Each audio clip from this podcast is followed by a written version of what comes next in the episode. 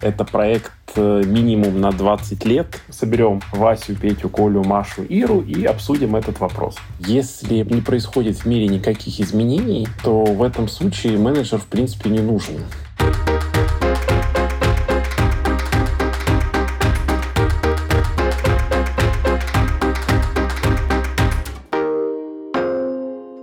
Всем привет! Это подкаст образовательной платформы Лаба «Умных любят». В гостях сегодня Виталий Нужный.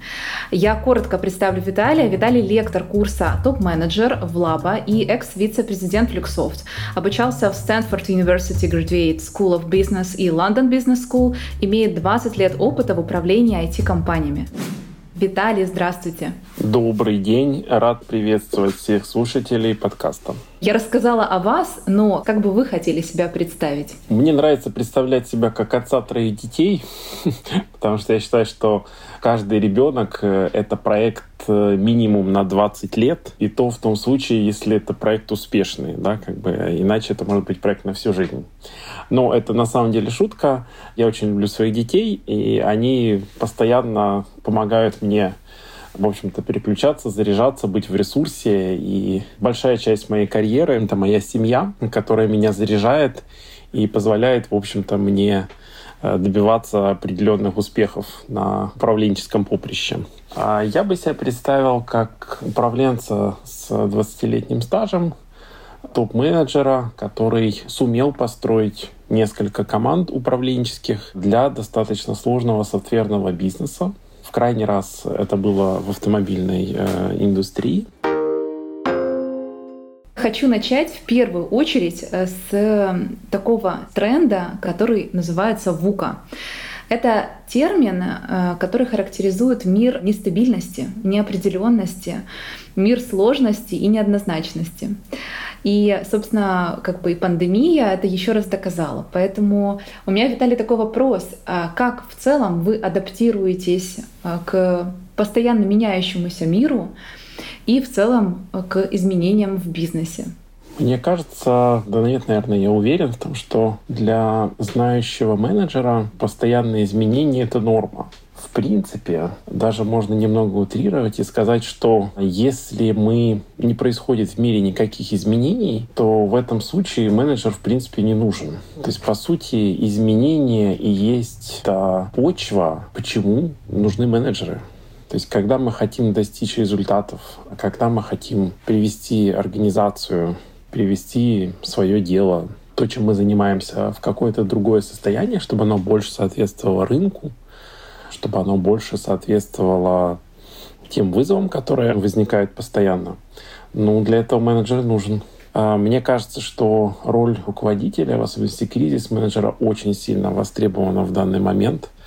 В общем-то, рекрутеры, которые специализируются на подборе топ-руководителей, сейчас очень заняты по всему миру. Здесь э, первый важный элемент, наверное, назову их три, это оставаться в ресурсе по отношению к самому к себе — Здесь подходит все. Йога, медитация, занятия спортом, переключение контекста, определенный баланс. И многие из нас почувствовали при переходе на интерактивные средства о том, что это требует других жизненных привычек. И многие попробовали себя в дополнительных занятиях спортом, с другой стороны, отсутствие необходимости ехать в другое место на работу, тревела как по а, путешествии, как в бизнес-командировке, так и с целью туризма. Этого всего сейчас нет. Этого всего не хватает, что, в общем-то, оказывает определенное влияние на психологическое состояние всех. И здесь очень важно оставаться в ресурсе. Вторая тема, безусловно, важная, это осознать, когда наступает то время, когда нужно изменить подход – по сути, одна из тем, которую мы будем рассматривать на курсе и смотреть на практике, это модель динамических связей, стратегии Роберта Бюргельмана. Суть модели в том, что все в жизни, жизнедеятельности компании связано. Что компания говорит о себе? Это стратегия. Что она с собой представляет? Какая у нее визия? Какая у нее миссия? Отсюда должны проистекать стратегические действия, то есть то, что компанию приближает в общем-то, к тому, чтобы выигрывать на рынке, выигрывать у конкурентов. Это третья часть. И четвертая часть — это те навыки, тот опыт и тот багаж знаний, технологий, подходов, умений, талантов, которые есть в компании, которые позволяет, с одной стороны, делать стратегические действия, направленные на достижение стратегии, и на то, чтобы постоянно выигрывать на рынке. Ну и в центре этой модели пятый элемент — это культура или рабочая среда, которая все это вместе объединяет. Что очень важно, потому что все действия, коммуникации и так далее, они происходят в рамках заданной культурной среды. Соответственно, это все являет э, такую модель. И если что-то на рынке меняется, очевидно, люди стали, например, менее мобильны, то необходимо изменить подходы и для того, чтобы продолжать оставаться на плаву или выигрывать у конкурентов, компаниям нужно адаптироваться как можно быстрее. И здесь интересно наблюдать, что кризисы — это просто дополнительный стимул к изменениям, и скорее то, что заставляет нас переходить, например, индустрии, которые не очень были диджитал, переходить в диджитал. А как бы, а там, где это давно использовалось, ну не знаю, я Zoom использую, наверное, уже последние пять лет, и это очень прикольно, что этот инструмент существовал и существует, и сейчас уже много аналогов появилось для интерактивного общения. Но это абсолютно не новый инструмент, он просто обрел массовую популярность в последнее время. У меня к вам такой вопрос, который, собственно, вытекает из того, что вы сказали. Это вопрос касательно стратегии. И исходя вот из этого вечно изменяющегося мира, а, какие, как вы считаете, стратегии более живучие, более работающие в бизнесе? Хороший вопрос. Здесь ключевая тема.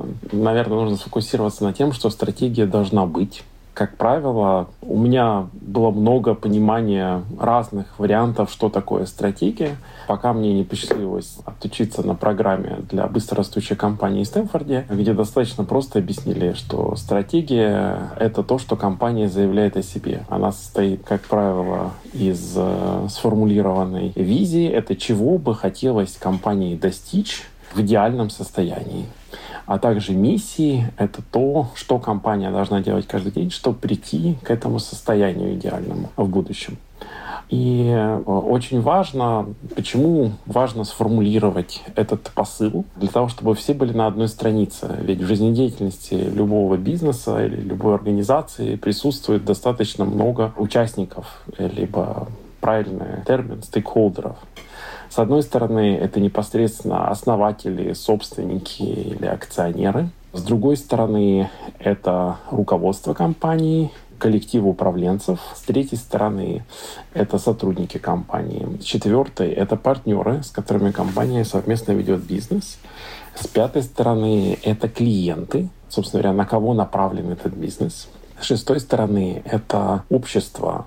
Здесь общество можно рассматривать как в целом государство, потому что компания платит налоги, нанимает граждан, оказывает э, влияние с помощью, возможно, образовательных или социальных инициатив, а также абсолютно немаловажный аспект в том, что все это, э, возможно, создает экосистему или стимулирует развитие той или иной индустрии. Скажем так, многие компании, если они успешны, они создают своеобразные кластера. То есть выходцы из этих компаний потом создают другие успешные компании. Потому здесь нужно понимать, что все эти стороны, в первую очередь клиенты, партнеры, акционеры, сотрудники, они все должны находиться в одном дискурсе, то есть они должны понимать, к чему мы идем. В особенности это важно для стартапов определиться, что конкретно мы делаем и для чего. Как говорят, first things first, то есть первоочередные вещи должны быть сделаны в первую очередь. Потому хорошая стратегия — это та, которая сформулирована в первую очередь. Во-вторых, она релевантна рынку, то есть, э, следуя этой стратегии, можно выигрывать, не только выиграть на рынке сейчас, но и выигрывать в будущем, то есть получить успех. Успех — это не обязательно денежное, скажем так, выражение, сколько мы можем заработать. Э, цели могут быть разные. Это может быть захват определенной э, доли рынка, формирование нового рынка, нового привычек, нового продукта и так далее.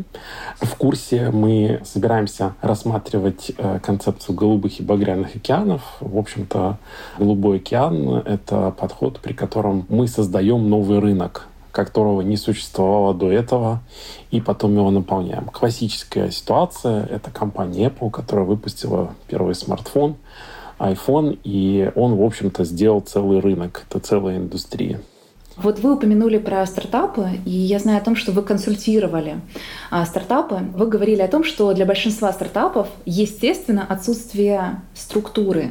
Что такое правильная структура стартапа? Вот если можно по пунктам и визуализировать эту правильную структуру. Конечно. Ключевой вопрос в стартапах, первая ошибка, которую делают SEO по данным опросов, 70% SEO это признают, это неправильно или не вовремя сформированная управленческая команда. Здесь стоит отметить, что на разных этапах жизнедеятельности стартапа могут быть разные цели. Сначала стартап может концентрироваться на том, чтобы сделать так называемый MVP, да, то есть сделать первый продукт, который проиллюстрирует идею, и его можно будет, э, в общем-то, валидировать э, с таргетными группами, его можно будет понять, насколько рынок к нему отзывается, и если, может ли вообще быть бизнес, то есть что этот MVP позволит сделать. Ключевой вопрос в том, есть ли для этого команда, которая обладает вот теми навыками, умениями, опытом, готова, в общем-то, вложить себя в достижение цели. Потому скорее первая тема — это организационная структура, то есть кто за что отвечает и так далее. При этом совершенно не обязательно это все суперпроцессно выписывать, документировать, строить сложные диаграммы и так далее. Нужно просто убедиться, например, в рамках стратегической сессии, что все понимают четко, кто чем занимается, и что ничего лишнего или ничего не упущено, что важно. А также, в общем-то, промодерировать ситуацию, что происходит, если. Да, здесь э, я бы посоветовал такой подход, который называется премортем анализ. Вы знаете, постмортем — это когда что-то уже случилось, что-то не произошло, и потом анализирует, почему это так произошло. Премортем анализ — это когда еще ничего плохого не произошло. Например, э, важный клиент. Мы на этапе подписания договора. Важный контракт, важный проект, сложный э, вызов в целом для компании. Собирается управленческая команда, и каждый индивидуально работает над сценарием. Предположим, прошло полгода, год-два, и после этого этот контракт с треском провалился. Что пошло не так? Что мы делали не так, что мы не доделали, что мы упустили, о чем мы не подумали. Потом э, результатами обмениваются, обсуждают и так далее, и делают какие-то превентивные меры, в общем-то, для того, чтобы этот проект был успешен. Вторая тема — это концентрироваться на сложных темах, которые являются вызовами для компании, и реально продумывать со всех точек зрения, что может пойти не так. Третья тема касается общего бизнес-планирования и понимания того, что в определенный момент, после того, как MVP готово, нужно понимать, есть ли рынок, да, то есть нужно думать в цифрах. Это важный аспект. Классическая рекомендация иметь пять ключевых показателей на уровне компании, в которой руководящая команда смотрит каждую неделю и отслеживает их динамику, и все понимают, почему это происходит или почему не происходит. Причем на разных этапах это могут быть разные цифры, их не может быть очень много, но по сути кто-то должен собирать периодически аналитику, отчетность, и чем больше цифр мы изучаем, сначала о себе, потом о рынках, конкурентах, клиентах, использовании продуктов, в зависимости от того, чем компания занимается – но важно регулярно смотреть в эти цифры. Не знаю, объемы продаж, объемы выпуска продукции. И регулярно отслеживать динамику, что происходит. Со временем там, этих отчетов, возможно, станет больше. Они должны показывать ключевые тренды. Если что-то происходит не так, это будет системой раннего оповещения, куда уже можно копнуть глубже и понять, что происходит дальше то, что я часто вижу, вот эти ключевые показатели, они, с одной стороны, очевидны, их всегда можно где-то как-то посмотреть, но в этом отсутствует система. То есть они не отсматриваются, не производятся регулярно, не отсматриваются, потому что, в общем-то, всем очевидно, где их и как посмотреть, но, тем не менее, при отсутствии системы иногда можно упустить момент. Я хочу поговорить с вами о конкуренции в бизнесе в эпоху а, диджитализации. Вот тоже, если можно более э, коротко про плюсы и минусы э, конкуренции в этот период. Безусловно. Есть интересный подход э, к тому, что если что-то произошло с успешным бизнесом, то раньше это было либо Китай, либо интернет. Да? То есть, по сути, два больших тренда, они актуальны последние 15 лет конкуренция обретает интересные формы, когда меняют правила игры. И первый, кто адаптируется, первый, кто осознает, что вот в этом вот стратегическом модели взаимосвязи между стратегией, действиями, которые мы делаем, рынком и, собственно говоря, багажом опыта, знаний и талантов компании есть связь. И как только эта связь нарушена, ну, то есть э, произошла эпидемия коронавируса, это означает, что рынки кардинально поменялись. И первый, кто изменит свою стратегию и будет делать новые, другие стратегические действия, не те, которые были актуальны в старом мире, тот, кто будет делать это быстро, в общем-то, их бизнес выиграет. В этом и заключается суть digital как подхода. И кроме того, если вы делаете правильный digital offering, то этот offering более готов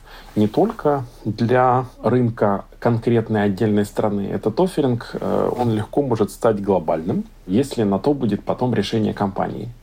По сути, что произошло за последние 4 месяца? Многие компании, которые существовали в сегменте B2B, и опирались, например, на ритейл-продажи, осознали, что выход в онлайн пользователям — это то, что не требует, например, физических магазинов для продаж товаров. И сейчас люди более предрасположены попробовать новые способы, потому что переход в digital — это то, что происходит в обычном. Происходило до недавнего времени достаточно с определенной динамикой, но не очень быстро и общее проникновение было больше через ритейл. Безусловно, все знают тренды, что крупные ритейл-магазины за рубежом на Западе закрываются, но постепенно. Но сейчас эти тренды ускорились. Это означает, что люди более активно заказывают в интернете все услуги, и сейчас самое время вложиться и вкладываться в рекламу. И выиграют те, которые делают это сейчас. В принципе, самый неправильный способ сейчас — это ничего не делать. Потому что, по сути, очень много бизнесов потеряли свои рыночные ниши, и для них это шанс сейчас для того, чтобы выжить, это переориентироваться на то, что сейчас востребовано.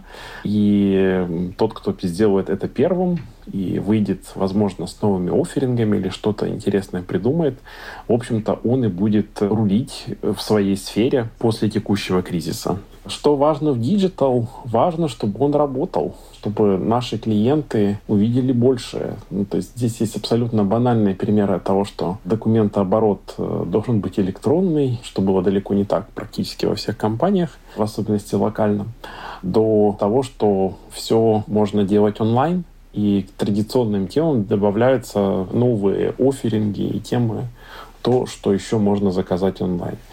Например, известная тема, что до недавнего времени невозможно было нормально заказать онлайн лекарства, да, потому что лекарствами было запрещено торговать, но, в общем-то, очень много сфер выходит на новое понимание и осознание. Опять же, я знаю, что многие B2B игроки начинают напрямую делать маркетплейсы, напрямую делать заход на своих реальных конечных пользователей, да, то есть выходить непосредственно на покупателей, минуя посредников. Это означает, что посредникам нужно быть более активными, чтобы оставаться релевантными в текущих существующих ситуациях и делать digital еще быстрее.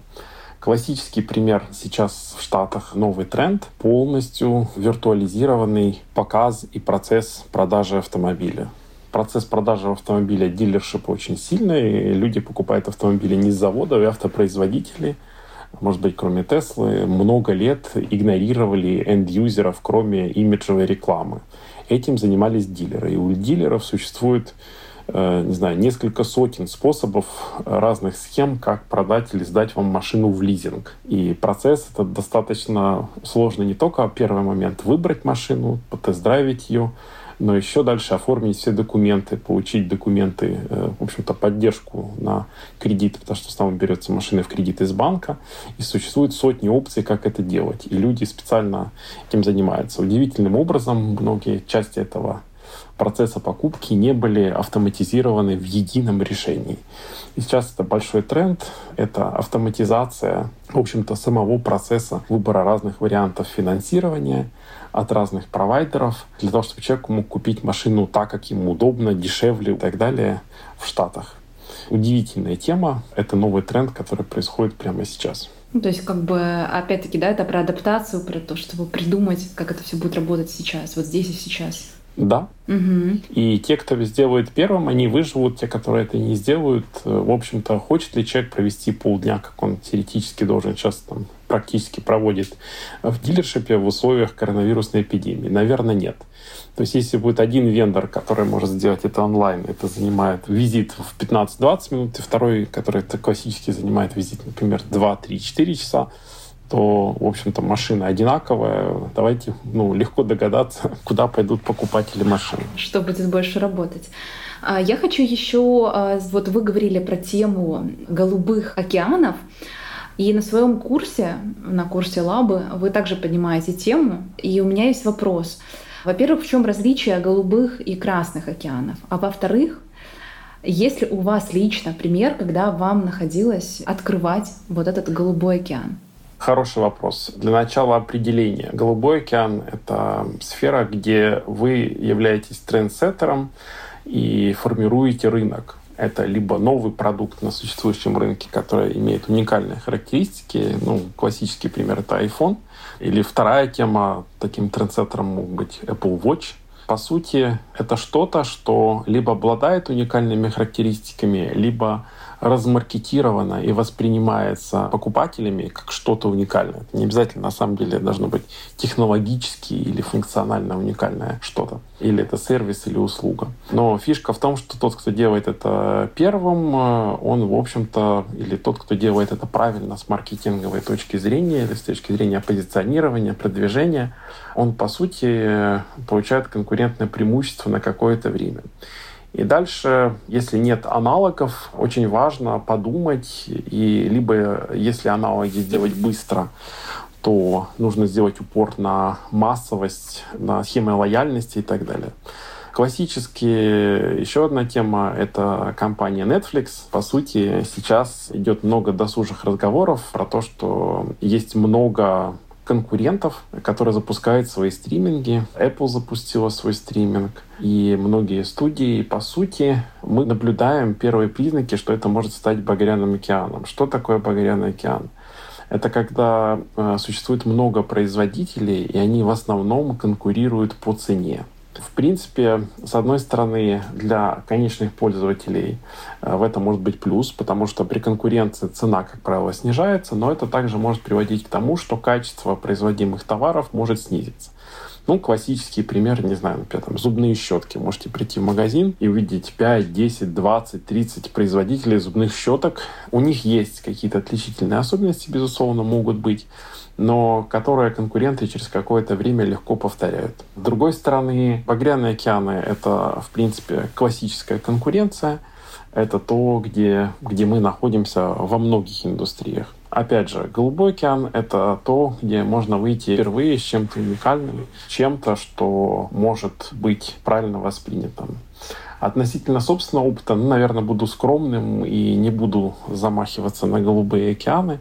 Тем не менее, я могу рассказать классический, наверное, такой случай. Он, в общем-то, про правильное позиционирование и имеет к отношение. В компании когда-то мы в автомобильной направлении провели, проводили часто стратегические сессии, и на одной из сессий мы пришли к выводу, что подразделение, которое занимается, в общем-то, работает с железом напрямую автомобильным, по сути, является в ядре ну, достаточно низко, и очень сложно было объяснить клиентам, что же конкретно мы делаем, да, как бы открытому рынку. Очевидно, с какими устройствами мы работаем, радары, лидары, фронткамеры и так далее. И неожиданно мы осознали, что то, что мы делаем, это структурные элементы, которые помогают автомобилям приблизиться к э, автономному вождению этой части системы безопасности.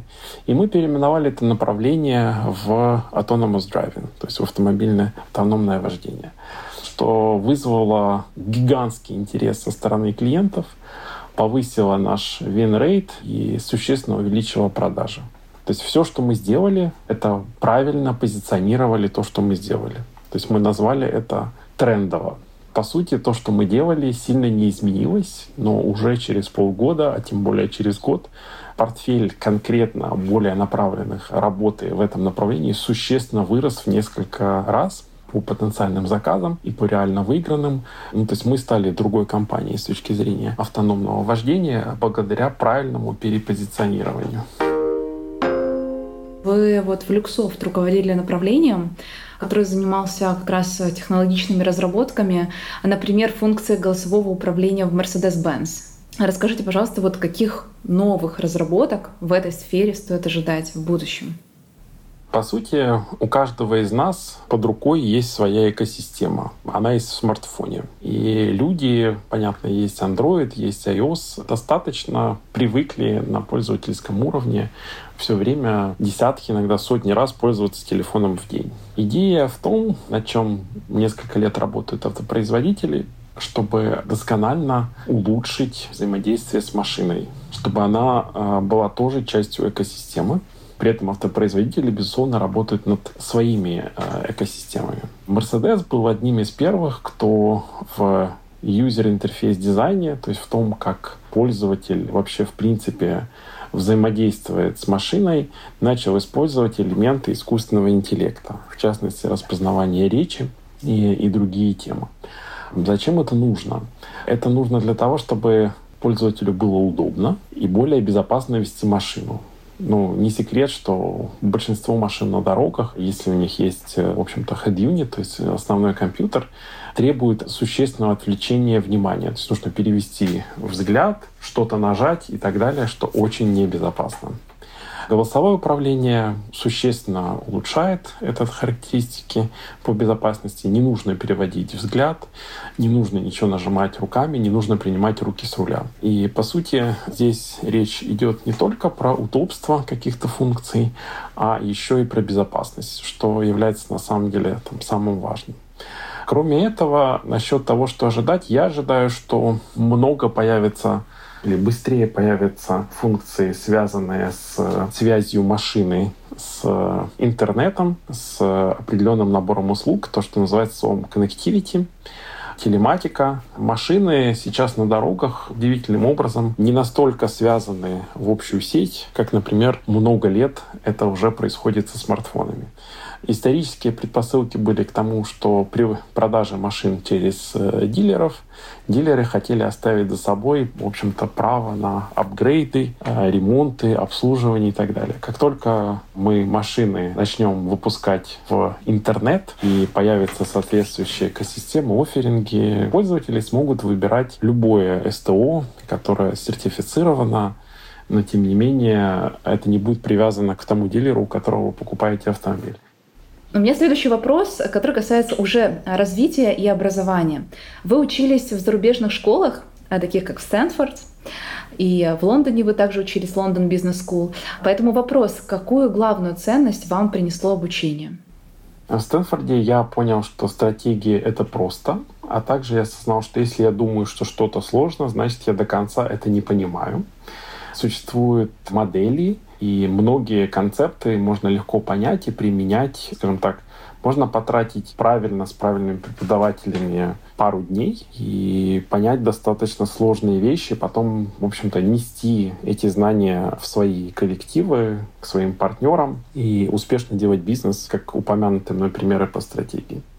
Мое обучение в Лондоне дало мне понимание того, что личности все многогранны, лидерские качества очень важны, в частности, многолетний тренд о том, что харизматичный, безэмоциональный лидер с точки зрения решительный, такой command and control типа, это вчерашний день с точки зрения трендов. Сейчас очень актуально показывать свою ранимость, показывать свои человеческие чувства и эмоции. И это то, что все больше востребовано как лидерские качества а, во многих организациях. А вот если с позиции результата, какие достижения вы напрямую связываете со своим, э, собственно, образованием за рубежом? Смотрите, я, в принципе, после моего первого обучения за рубежом я получил промоушен и сначала возглавил Люксофт Украина, а потом Люксофт э, Восточная Европа. Это было около 6 тысяч разработчиков. Это был важный кусок, скажем, важная часть бизнеса компании, и было много турбулентности, и мы балансировали работу между странами Восточной и Центральной Европы, много вызовов, и, по сути, мне удалось сделать так, чтобы компания, в общем-то, продолжила активно развиваться в регионах, и не было никаких просадок или существенных изменений во время 2014-2015 года. Свое обучение в Лондоне я посетил в прошлом году, и, по сути, наверное, оно подвело меня к тому, что я готов, и для меня важно поделиться своими знаниями о том, что такое менеджер, управленец и о чем это. Еще у меня остался такой вопрос касательно образования. Э, насколько в целом нужно обладать экспертизой в конкретной сфере непосредственно менеджеру, э, чтобы успешно управлять организацией? Например, вот вы работали в IT, финансовой, автомобильной индустриях. И, скажем, как хорошо вы знали вот ту предметную область каждой из них? Спасибо за вопрос. Э, я в первую очередь концентрировался на том, что ты умеешь. Для любого менеджера важно двусторонний подход. С одной стороны, у тебя должен быть хороший, крепкий фундамент, и в нем не должно быть провалов. Как правило, путем общения с своими партнерами, коллегами и руководством акционерами можно выявить свои слабые стороны, и их можно закрывать либо непосредственно, да, как бы проходя какое-либо обучение, либо подбирая себе правильную команду. То есть в работе в команде вы можете распределить, что хорошо у кого получается – и придумать функциональные обязанности или, скажем так, адаптировать их, чтобы все направления были закрыты. На хорошем фундаменте у каждого человека есть свои выдающиеся стороны. Они, как правило, базируются на том, что человек умеет, знает, в чем у него есть опыт. И эти сильные стороны, такие пики, горные вершины, они должны оставаться сильными. Это то, на чем человек может сделать выдающийся успех но, повторюсь, должен закрыть фундамент. То есть не должно быть провалов, потому что любые пики будут, в общем-то, не важны при любом серьезном провале, потому в комбинации. И еще могу сказать, что добавление к предыдущей теме, что обучение на Западе в серьезных школах, оно стоит недешево, оно требует определенного э, усердия и коммитмента с точки зрения того, что зачем это нужно, но по сути оно дает тебе следующий уровень. То есть ты можешь прокачаться, и этого хватает на несколько лет как заряда энергии, которая, в общем-то, тебя драйвит, и ты начинаешь понимать больше, выше, то, что называется хеликоптер-вью, да, как бы во многих ситуациях. Кстати, об этом у меня есть следующий вопрос по поводу View. Э, если действительно нет возможности пока поехать учиться на Запад, как руководителю развивать э, Helicopter View, собственно, вот эту способность видеть бизнес целостно и свысока? Как этот скилл прокачивали лично вы, помимо обучения? Смотрите, есть большое количество тренингов и обучающих программ разных, в частности, моя программа на Лаба, которая стартует в августе.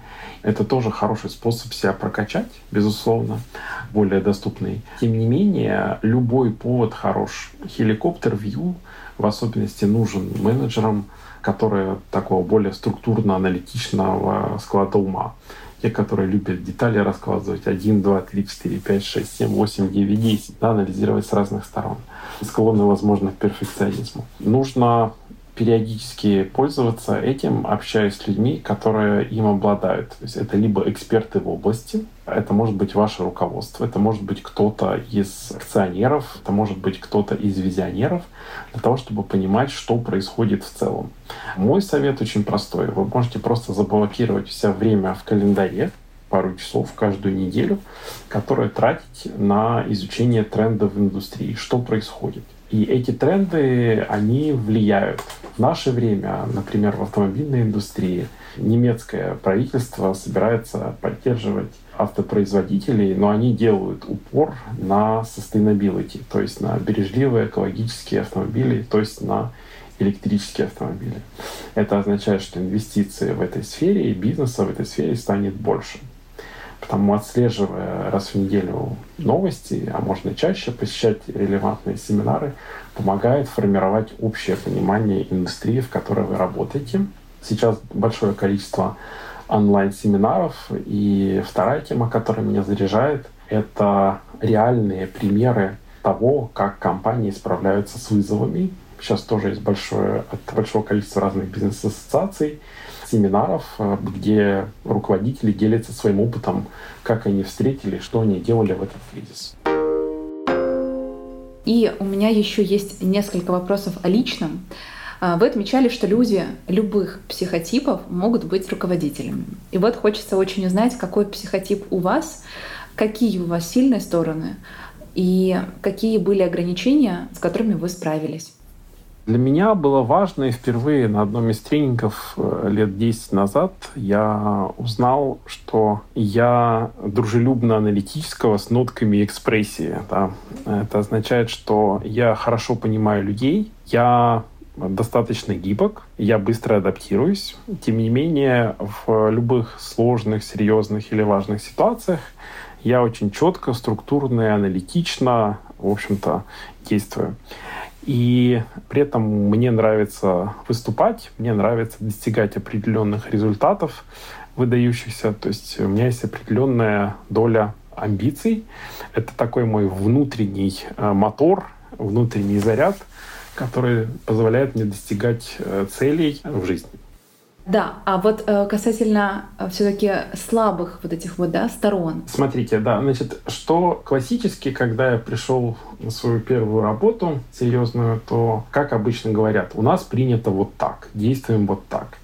И классический паттерн в наших странах, по сути, на постсоветском пространстве, это command and control. То есть руководитель э, безэмоциональный, решительный, всегда готовый э, встретить любую ситуацию немедленно, какой бы сложности она ни была.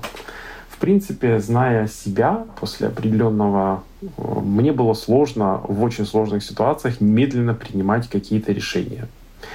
И это, в общем-то, меня очень сильно расстраивало, потому что я не соответствовал своему собственному на то время да, как бы идеалу, каким должен быть руководитель и как принято. Оказалось на самом деле, что моей аналитичной части сознания в сложных моментах нужно подумать, прикинуть варианты, обсудить. И после этого, в общем-то, я буду готов принять это сложное решение. Как только я это осознал, я сразу ввел в практику в любой непонятной сложной ситуации, которая для меня сложная, я назначаю время, когда я буду готов это обсуждать. Типа, давайте соберемся через полчаса или через 15 минут. Соберем Васю, Петю, Колю, Машу, Иру и обсудим этот вопрос. Этот метод работает идеально. Никто не требует э, быстрого решения. У меня есть время на подумать. И потом со временем, когда эта ситуация, не дай бог, повторяется, она типична, я уже готов выдать решение стремительно. То есть с опытом скорость принятия решений, она, в общем-то, один раз обдуманные принятые решения, они ложатся в багаж знаний. И э, как за 20 лет в бизнесе поменялся ваш личный стиль управления? Что изменилось? Мне кажется, что мне все больше нравится э, делать сложные вещи. Говорят, что очень многие темы, на самом деле, того, что нам нравится делать, они происходят в нашей физиологии от определенного коктейля гормонов. Так вот, чем более сложные вещи человек делает, в том числе в управлении, и они у него получаются, тем в следующий раз ему хочется делать еще более сложные, заковыристые вещи. То есть, соответственно, все вызовы, когда понятно, что нужно делать, даже если делать нужно много чего, это то, что управленцам нравится. Это то, что является сутью их работы, то, что их драйвит. Я бы сказал, что я еще раз осознал о том, что эмоциональная сторона важна, я начал больше выстраивать доверие, доверительные отношения и обращать внимание на то, что люди чувствуют и как к чему относятся. То есть я теперь э, меньше игнорирую слабые сигналы, так называемые.